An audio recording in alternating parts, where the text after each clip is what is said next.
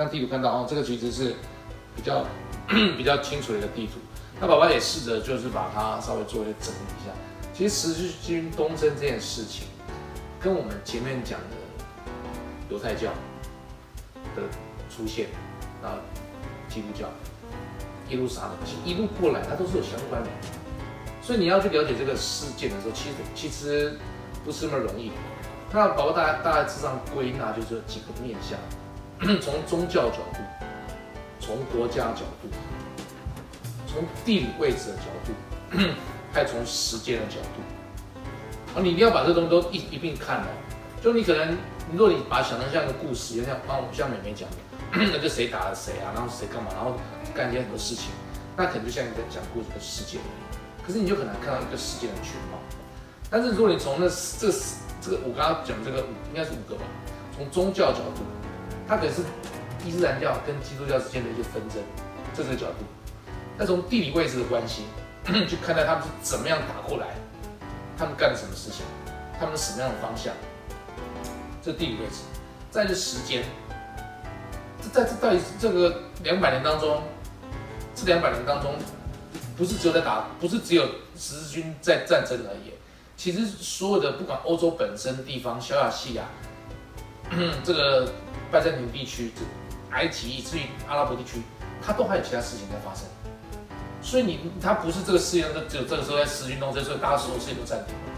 你一定在看待历史事件的时候，你一定要在一个时间的洪流里面去看待，在这个时这个时刻上面，还有哪些事情同时在发生。有哪些人存在着？这样的东西来看的故事就很很很精彩。那再再去看说，那在这个事件本身，它是有哪些人物构成？对，那一开始有人是主要是谁嘛？比如我们要讲到说哦，呃，犹太教，那已经讲说啊，那就是那个那个那个犹太教，它怎么创教啊？他的人啊，他怎么移动？可是，在那个同时当中，其实周围的的地方，那个时间点。还会有很多其他事情发生，所以，我们前面讨论犹太教的时候，我们讲耶路撒冷这个地区。你看哦，我现在画这个地方，哦，这是个欧洲的地图。你大致上看到说，这是因为我用我在 Google Map 上记下，这是现在我们的一些国家分类哦。那以色列那个地方，我用一个红色圈起来地方，那以色列。那伊斯坦堡看到没有？那红色点起来。然后还有像这个埃及这个地方，那再就这这几个位置。那罗马在这个地方，那上面这两个点，我待会会再再我再我再特别说，这是我要介绍的的几个特别地方。但是至少你可以看到它相关位置。那个伊斯坦堡就是所谓拜占庭帝国，哦，就是君士坦丁堡就是伊斯坦堡，就现在的土耳其，对不对？所以说，也就是说，你看要从罗马，从法国这边，罗马这边，它一路到耶路撒冷，以色列在这个地方，你想象在那个年代，西元一千两百年的时候，这个。很遥远嘛，对不对？你我们今天下午看那个赎罪券，对他跟你说要什么？要云，要云，要云赎罪券？为什么？哎，就是发钱给你，要从伦敦来这里哇，或到到到任何地方的圣城，价位不一样，很遥远吧？那没办法，没有飞机可以坐，他要么就走路，要么就坐船。这一趟路，他一定是惜家带眷。他他进来这边回去的时候，家里人就不见了，对不对？所以这一趟路来，你要想想看，他要用我们现在的观点来看待它，它不是个短距离。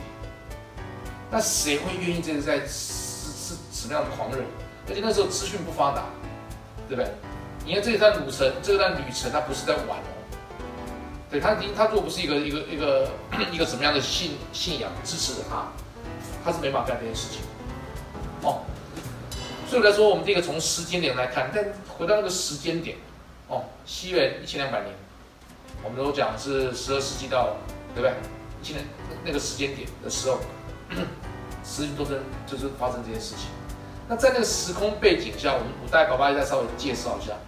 那个时候的罗马帝国，罗马帝国就是也是一个，都跟这个是有相关的。因为罗马帝国之所以伟大，你可以想象，现在欧洲这么多的国家，他们他们只有在罗马帝国是统一的。从罗马帝国之后就不再有欧洲没有带个统一的国家，它是分裂开。所以罗马帝国可以，你可以视为说，如果说它曾经有个大一统的时代，你现在我们东方，我们不管是秦汉朝，对不对？唐朝、隋朝、宋朝、明朝，宋元明清，它可能是朝代之间的一一个不断的的的交替。你打败他，你就当王，你就当王帝。那那又北方入侵，再打再打，反正一个接一个，但它都是一个统一的局面，对不对？大基基本上是大一统的局面。当然也是有些外部族啊，什么一些旁边在这边骚扰骚扰他没有错。可是，在西方的时候，他在罗马帝国之后分裂之后，从此之后他就已经陷入分裂，懂我意思吗？那当然，他之前在更早之前，哦，我们在我们没提到，像希腊帝国曾经有个马其顿帝国，亚历山大，他这他宣称从来没有打过任何十一打败一场战争的就他，亚历山大帝。那接下来到罗马帝国，哦，凯撒，凯撒没有称帝，但是我们都通称他凯撒大帝，对，到乌大，他接到乌大维。奥古斯都，哦，那是一个罗马时期统一的时候，对，那那那这个故事我们之后可以慢慢再看。那当然我们其他你看，像这个地方，好，我们这是埃及，沙乌地阿拉伯这个地方看到没？我现在图没弄出来，那个地方是阿拉伯半岛，那是阿拉伯帝国，对不对？阿拉伯，埃及这边我们都没有特别讲，就是非洲那边没有图，我这样把突发的地方，在过去那边印度或波斯，其实在那个时间点当中。这个世界上有很多的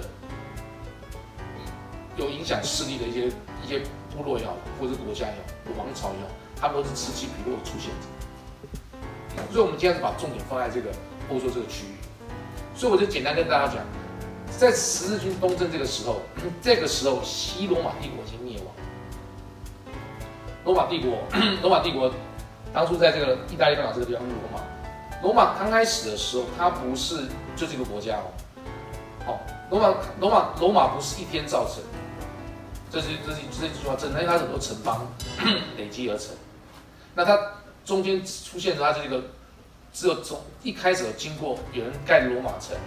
隆布勒斯一个人盖罗马城，然后大家很多人来来到这个地方，从此他经过七个王政时期，是七个王。接下来他就所谓成为一个一个民主，就他们就成为一个罗马的一个元老院，啊，他们就变一个元老院，啊，他们就选执政官跟罗马议会，那那就接下来就变成叫做罗马的共和国，哦，所以说罗马的王国，罗马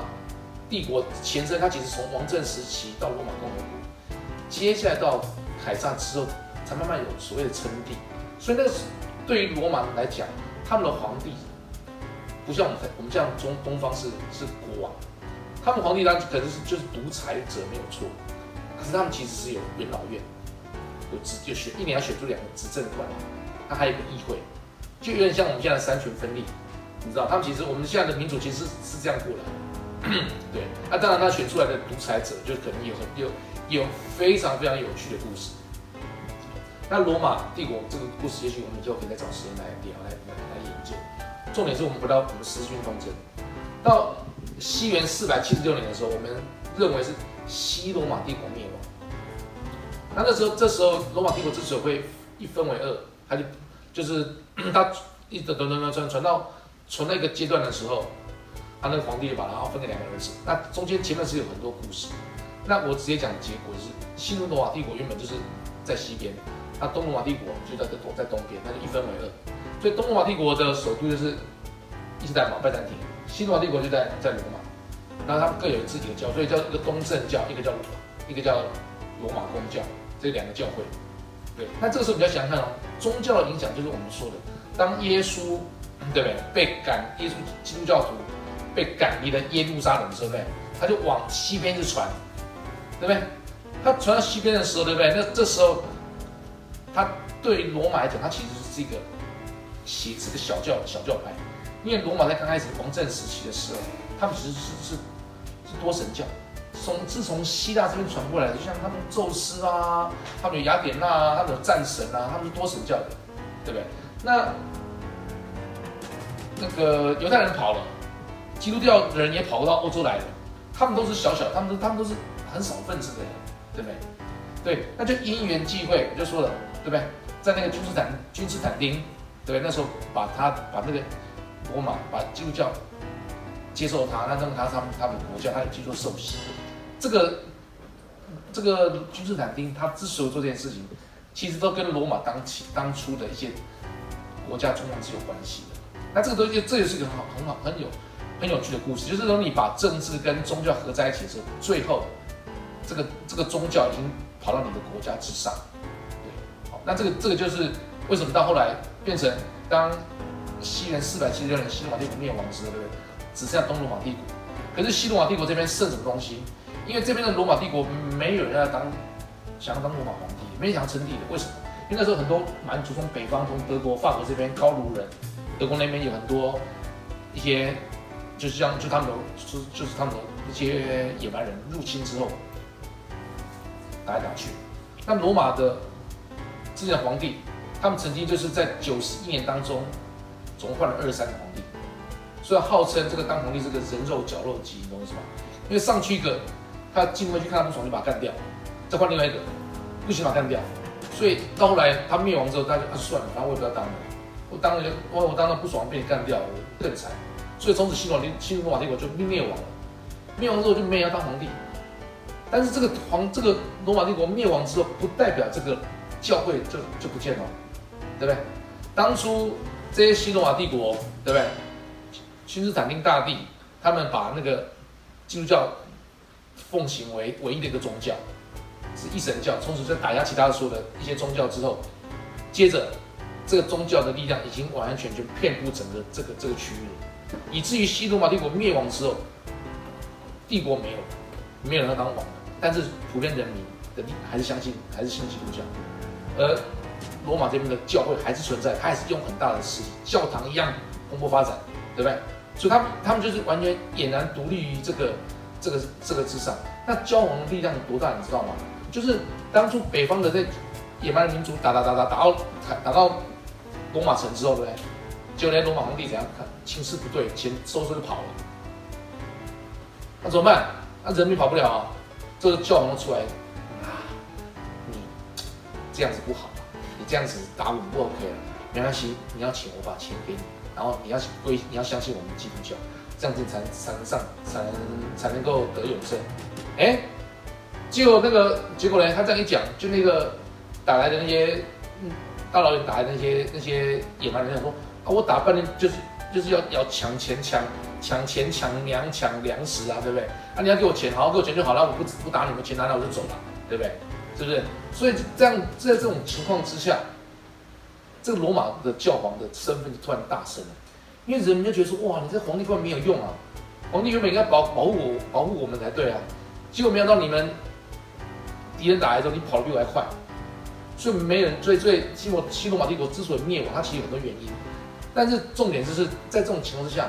这个教皇的角色已经隐然跳在这个皇帝之上，而那而那些野蛮人来打过来，他讲，反正因为他也是很多部落诸国组成的，大概也都只有都有信教之后，他就觉得说，好，那我就相信你啊，对不对？对不对？那孟成都他就这个教皇位置就等于说他就很超人，对他也没有什么军队什么东西，但他就可以告诉他啊，你可以得永生，你相信我啊，不然怎么之类的。所以从此之后。在这个西方的所地方的人，对不对？除了有这些打来打去的这些城邦野蛮人之外，最主要是以德国跟法国为主之外，法兰克帝国之外，这教皇的势力就是孟成都，他就是隐隐隐约约在他们之上，对不对？那这时候我们讲这时候时空背景。所以在十字军东征的时候，就是当到已经教皇到了最后这个时期，等于东西方，但是东边的拜占庭帝拜占庭帝国还是依然存在着。就当西罗马帝国灭亡之后。东罗马帝国是所谓拜占庭帝国，它也存在一千年。这一千年，就是我们将将在我们我们东方的大概是唐朝、魏南北朝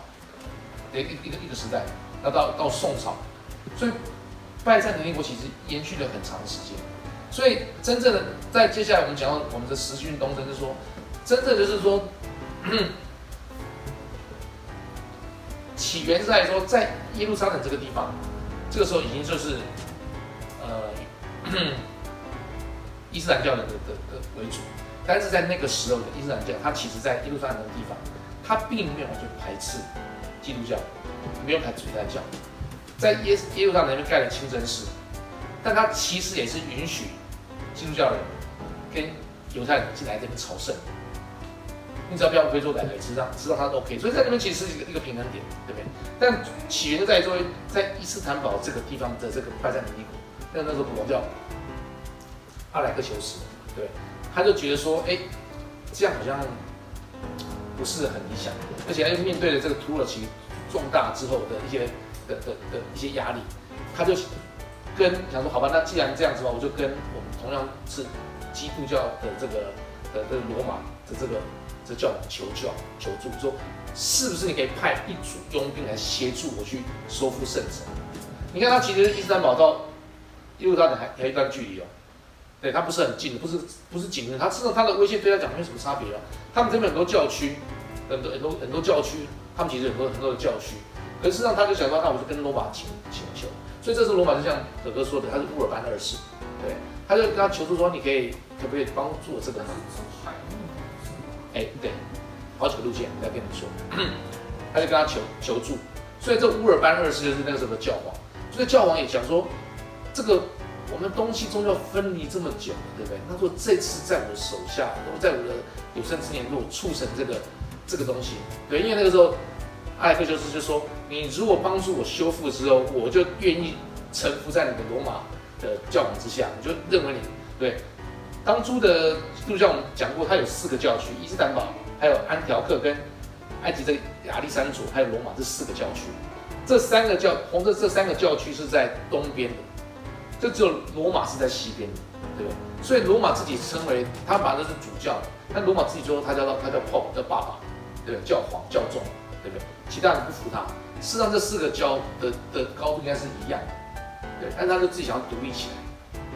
所以所以就变成就变成说大家谁都不服谁，才会说才会变成分成一分为二，东正教跟罗马东教。那这个时候就是好，伊斯坦堡他就来跟他求助。那这这乌尔班二世也想说，好吧，那如果说可以完成的话。我也算是名留青史，所以他有他的想法。那这个拜占庭帝国也有他的担心跟担忧。可是事实上，当其实在耶路撒冷这个地方的的局势根本就没那么危机，大家其实是很平衡的，OK 很和谐。你从来没有说谁要打谁，可是那个时候的资讯传播不是这样子嘛？我们知道这样，可是事实上，当他到这边来讲的时候，他就经过渲染。所以说，这个教皇跑去法国开会的时候，就想他要想要想办法。达到他的目的，他就做一个一个一个一个演说，然后就鼓就是吸引他们去做，对。但是这个教皇很清楚知道说，打仗不是那么简单的事情，你不是叫那些那些没有训练的人去打都打不赢的，对不对？所以他真正期待是国王、贵族跟骑士能够组成一个一个东西，对不对？那这样过去打才打得赢，对。所以这个是当其实这些十军十军的组成里面，你可以看到。真正有纪律的，是由由贵族、由国王、有骑士所组成。那他们，他们像哥哥讲，他把他钱卖掉，就像英国那个狮亲王理查，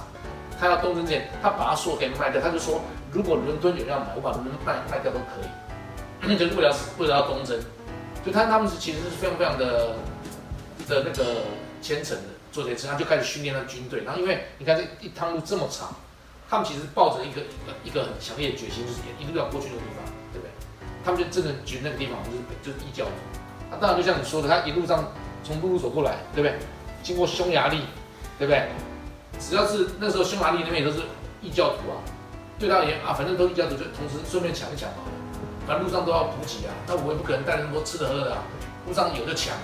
对不对？反正异教徒就抢，匈牙利也抢，犹太人也抢，也赶也跑，反正他就一路打过来，就是就是就就是一个暴民。所以前面一开始的第一次，我们说所谓的八次到十一次的十字十字军东征，第一次开始是一些农民、一些地痞流氓、一些流浪汉，他们想说哇，这个就好，就先跑嘛。所以是，所以里面就有有几个有几个那个神父带队，但是他根本无法约束底下的，这行为乱七八糟，一路打打打打打，所以他们一路烧杀掳掠，让抢到伊斯坦堡，就像美美说的。过来路上，他们也死了一大半，跑了一大半，反正有抢了，反正就是很混乱，因为没有完全没记录可言。那到了伊斯坦堡之后呢，这个军事，你看伊斯坦堡呢，就是我们所谓的不是普鲁士海峡，对不对？他过去之后，他从那过去这边才能再走陆路到这这个耶路上来。你看我们讲，所以第一批他们实际中就来了，那些农民啊，那些流浪汉来到这个地方，人家就是伊斯坦堡的时候，对不对？其实那个阿莱克修斯那个国王吓死说：“天哪，来一个老弱残兵，他二话不说就怎样，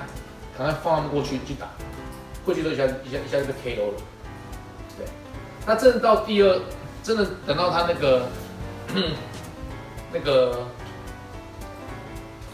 皇那个国王啊，跟骑士贵族训练的那个来的时候，第一次东征，这所有的十字军东征。就只有这一次打下了耶路耶耶路撒冷，建立建立了耶路撒冷王国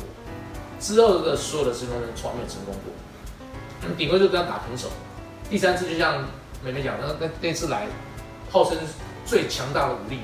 对不对？集了英国、德国、神圣神圣罗马帝国，然后还有法国三国联军。第二次，这是第三次。第二次，那是第三次。对，来到这边，然后然后是亲王理查。狮心王理查过来也是打打半天，最后跟萨拉丁握手言和，把他的把他们当初抢的十字架抢回来。对，但是但是他一样没打下来。可是第一次的十字军东征虽然打下耶路撒冷，他们非常非常凄惨，可是因为打了非常久，所以他们有一个最让人家结下最大的脸，就是当他们这些十字军东征的这些十字军杀入耶路撒杀进耶路撒冷的时候，就是在那边屠城。就杀了非常非常多的伊斯兰教的人，对，这是结下最大最大的链子。啊，因为他们就打了非常非常久，然后他们就等于说第一次，所以说等于说这那次是是是最然后建立一建立了一个王国，然后之后再回去。可是为了这样的短暂的和平就维持了没多久，那接下来又被又被收又被他伊斯兰教人又又又打回去了。对，那前波后期当然很很多次的战争。那这个东西我觉得都很好玩。我今天要讲的是说，从时间点、从宗教、从土地、从人员来看待这样的一个故事，十字通这件事情。那它前前后后，因为这个地方就是一个宗教上，它就是一个非常非常的一个有激烈的会争执、的争执的地方。对。但是有趣的是说，这十字十字东征当中，我要提的是第四次。第四次的十字军东征就是属于最扯的一次十字军东征。对，我要先介绍，是说这次的十字军东征是从威尼斯，跟威尼斯共和国。所以我现在我们再回头看我们地图上这个点罗马是在这个位置，这个地方是威尼斯。啊，这个地方这个地方威尼斯，威尼斯其实讲就像我们像之前看那个威尼斯商人，对不对？因为威尼斯早期的时候，就像说当西罗马帝国已经灭亡的时候。这个这边区通通都是一些城邦，对不对？就是可能一群人住在一起，它的，比如热那亚很很多地方，它都是一个小城邦。而威尼斯是个共和国，对。所以说，在第四第四次的十字军东征也是一样，就是那时候的教皇叫英诺森三世，他就想说，前三次、第三次的十字军东征就是所谓的英国英国神圣罗马帝国，神圣罗马帝国就可以说想想是德国这个位置。还有法国、法国，他们其实三国联三个联军，哦，分别从陆地上跟海面上，英国从海海上要来要来要来打，那他们从陆地上要大联军过来，要去收耶路撒冷。可是打打打，就像美美讲的，那个神圣罗马帝国腓特烈大帝，他突然渡河之后淹死了，因此呢，他两个哇死容易死拉，他算了不打回去了，他就撤了。对，那法国人打了打过来，打完他等英国来打的时候，法国其实不错，所以那一次打完。可是那个打到后来打非常非常久，然后后来英国的那个理那个狮心王理查，他是算是虽然非常非常厉害的，可是因为突然传说好像他弟弟在英国要叛变，他要夺权，他要要赶回去，所以差一点就要打下来的时候，就跟那个萨拉丁好爸们就讲好，就就谈和好了，就无功而返。对，所以这第四次的时候，这个教皇伊诺森三世啊，原本是期望说这个 这个。失信王理查能够再来一次十字军东征，但他不想，因为那时候又有很多一些不妙局势在产生，所以那时候伊诺伊诺森这个三世代是非常非常急切教皇，他就希望他你在他的任内是不是能够再收复失地，打到这些东西，他就一直不断找人，对不对？还撮合，所以他找到一个是法国的香槟伯爵，哦，香槟伯爵，好，那个路易斯路易伯爵，对，就希望说他能够可以再来东征，哎，后来他答应他了。答应完之后，谁知道这个香香槟伯爵就突然生病死掉了，就突然他们他们的头头不见了，所以就在找一个一个意大利的一个侯爵哦，伯尼法斯侯爵，对，好不要这样招，因为他一定要透过这种贵族的训练，他们才比较就比较强大，对不对？好，所以大家就讲好了，就说一样好，那我们这次呢的路线，因为 从陆路发现不太好打，他们就讲说好，那我们这次走海上，我们从这从这地方走海面，那我们与其这样大老远绕一大圈，本来就从这蓝色路线，我们先到埃及。因为当初这埃及这个地方，从沙特阿拉伯这边，埃及到这个利比亚这边，甚至到西班牙一部分这边，都是伊斯兰教的天下，对不对？那他讲说，好，那那我这样干脆，我先来埃及，把埃及拿下来之后，从埃及那边打回去，那耶路撒冷就很顺利。所以当当当初设计的时候，要从海路去进攻，对所以这时候一个最重要的是，在这个时空背景下，一个就是教皇叫英诺森，英诺森三世。哦，那还有一个就是一个他们的那贵族啊，香槟伯爵死了，就泡换一个意大利的侯爵，对不对？另外一个就是一个最重要的人物，就是威尼斯的一个总督，叫做丹多鲁，哦，就是威尼斯共和国。那这就要先简单的介绍这威尼斯，这个威尼斯，这个威尼斯共和国是威尼斯的这个总督，就是先认钱，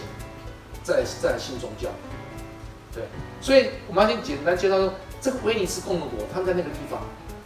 在那个时代，时空背景下，不管你们谁打来打去，但是就会有一群人，他是想做生意的，他想赚钱，对。所以其实，在你们执行东征的第一次、第二次、第二次，对他来讲，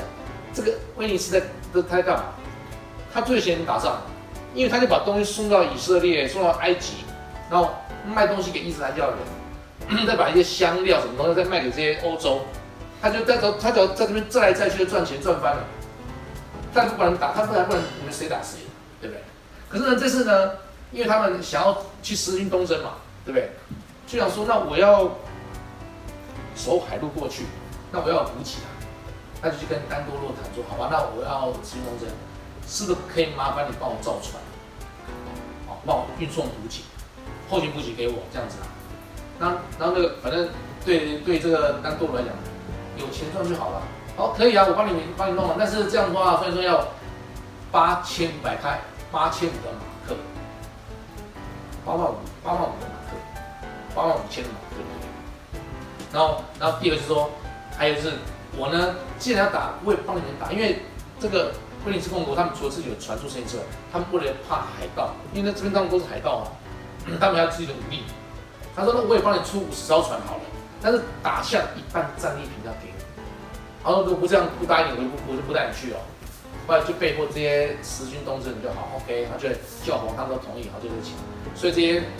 这些贵族们开始筹钱，对不对？好，所以他们约定好时间就要去就要去就要筹钱。好，所以他们在西元一千两百零二年就决定好，啊，集合好了，就到威尼斯要准备上船。去到那边就单去到那边之后，单都说来先收钱，先收钱。结果这些贵族付不出钱，他们付不只付出三分之一。把他们身上所有的东西都，这直接都拿典当，也付不出来，付不出钱，付不出钱。然后这时候，可是问题是，问题是，问题是商人，但是他已经把船都造好，都弄好了。那钱，他说，结果你们钱付不出来，那这怎么办？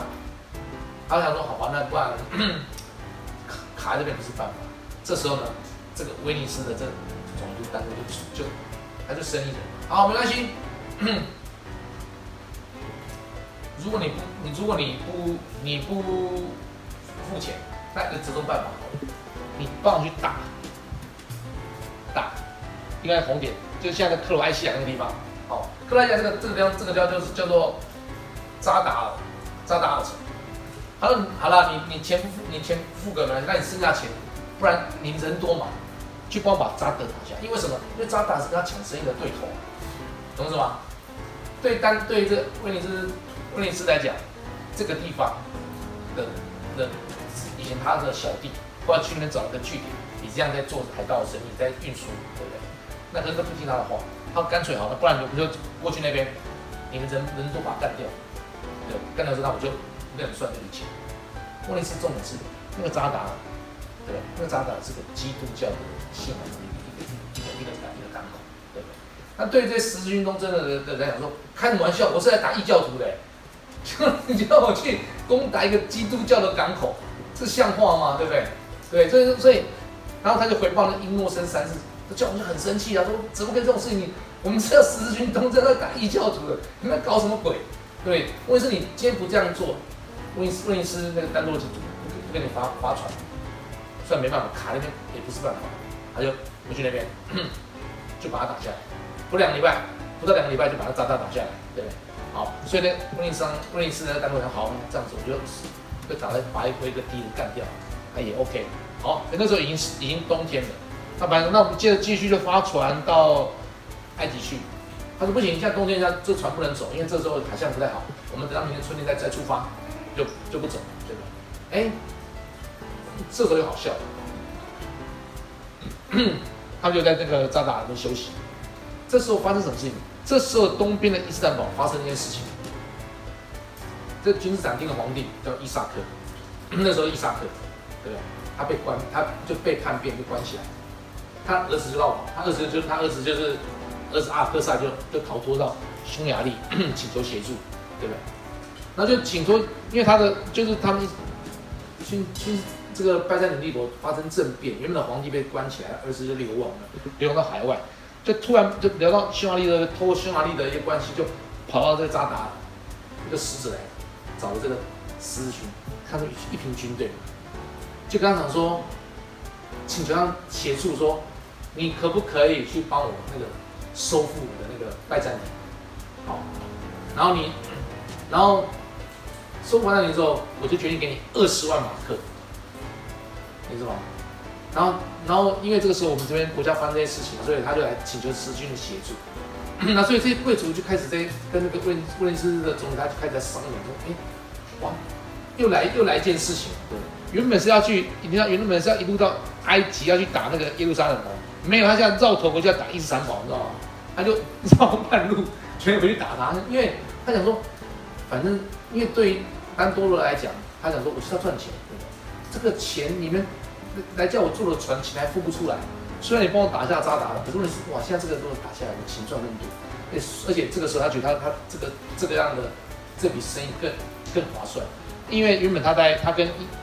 那些伊斯兰教的人就做做生意的朋友，我干嘛去打你们？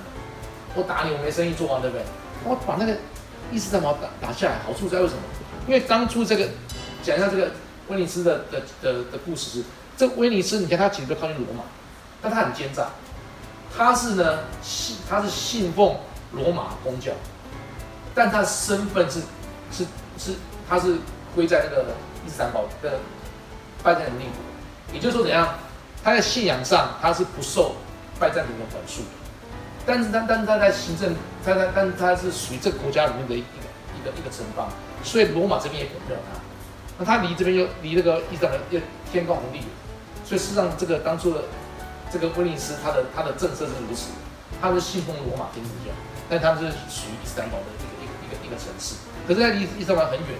而且而且对伊斯兰堡来讲，这个地方就是一个它最最边的地方，所以他就允许说你有自己的军队，可以帮我守护这个边界这个地方，所以这个罗这个这个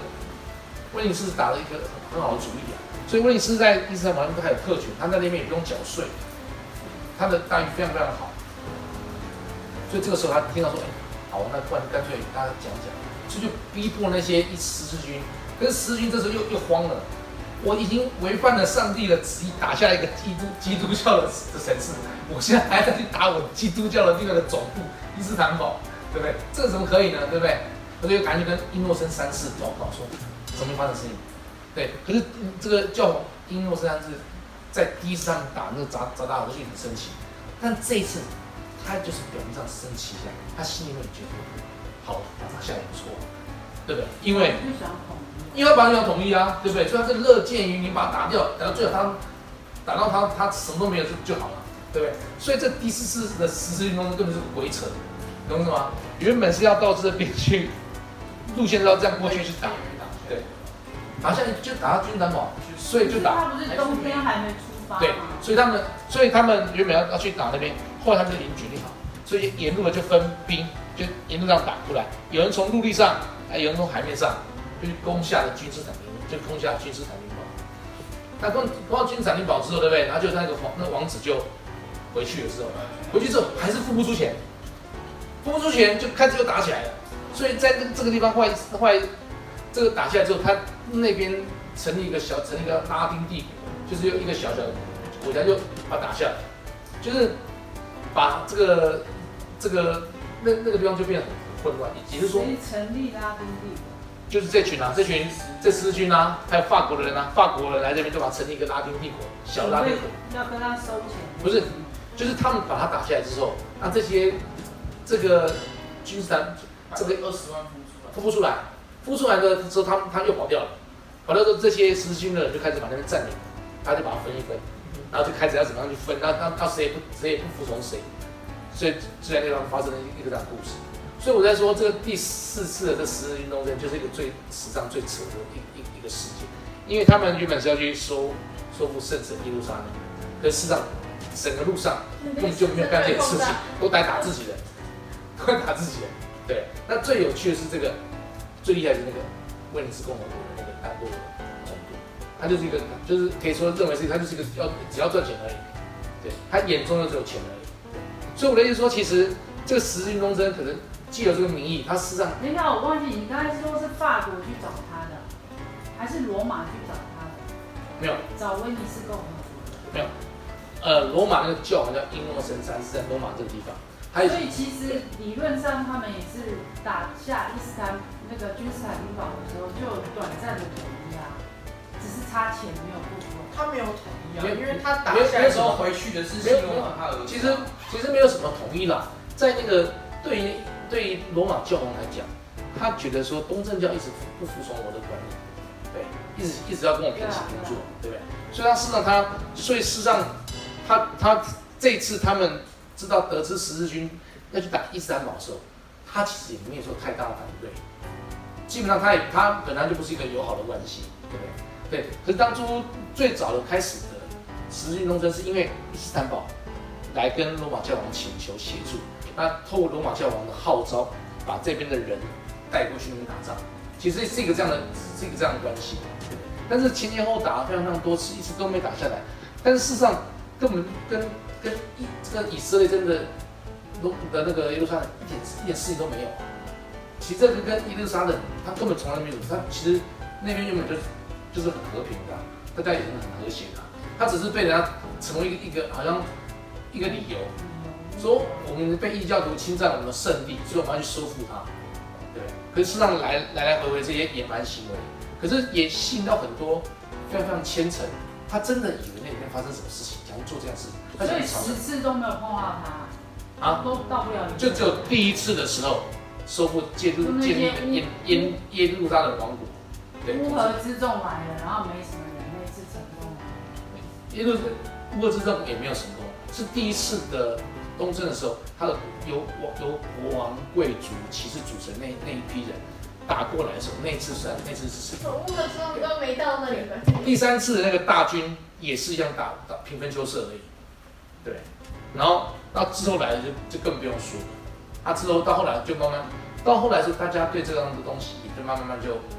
已经不再，等于说已经大家也就可能就没没有那么那么热情。那当然之后这欧洲开始慢慢有很多动荡发生之后，他们有很多很多的事件会出现之后，这个东西也就没有。对，但只是我提出这个第四次的十字军东征是是最好笑的。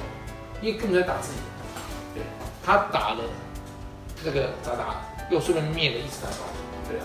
对，那那这个故事其实基本上我们有网络上其实有有很多影片可以看，还有介绍它是怎么打那个地方的，有很多国家。可是在这个故事里面，宝宝的重点是说，其实你可以看到我们所谓的威尼斯，为什么威尼斯商人会做生意？威尼斯所在的位置，跟他跟罗马的关系，跟伊斯坦堡之间的关系。哦，埃及他他想他他之前在远在这个东征之前，他就在这个地方来做生意啊，他也是如鱼得水的，跟所有做生意，跟伊斯兰教做生意，对，所以伊斯兰教那个时候是没有什么样的铁矿物的，都是他拿，都是他再过去卖给他们，所以这些阿拉伯人他用什么刀啊武器都他卖给他们，那再从这边运送一些什么香料啊什么东西东西运到这个地方，他欧洲人觉得非常非常。好吃啊，都都这样子，所以在这个时候，在那个时候的贸易其实是非常非常兴盛的，对不对？那这个因为他要做生意又不是只有他一家，有很多其他的人都要做生意啊，对，就互相打来打去，乱来打去。那这些民族，他们哪有什么宗教不宗教，他就是要赚钱，懂我意思吗？所以来说，你在看这个念历史的时候，一定要把这个地图拿出来看，开始从那个相关位置知道这样的一个一个一个情况，就知道这个出了关系。对，OK，好，好，休息一下。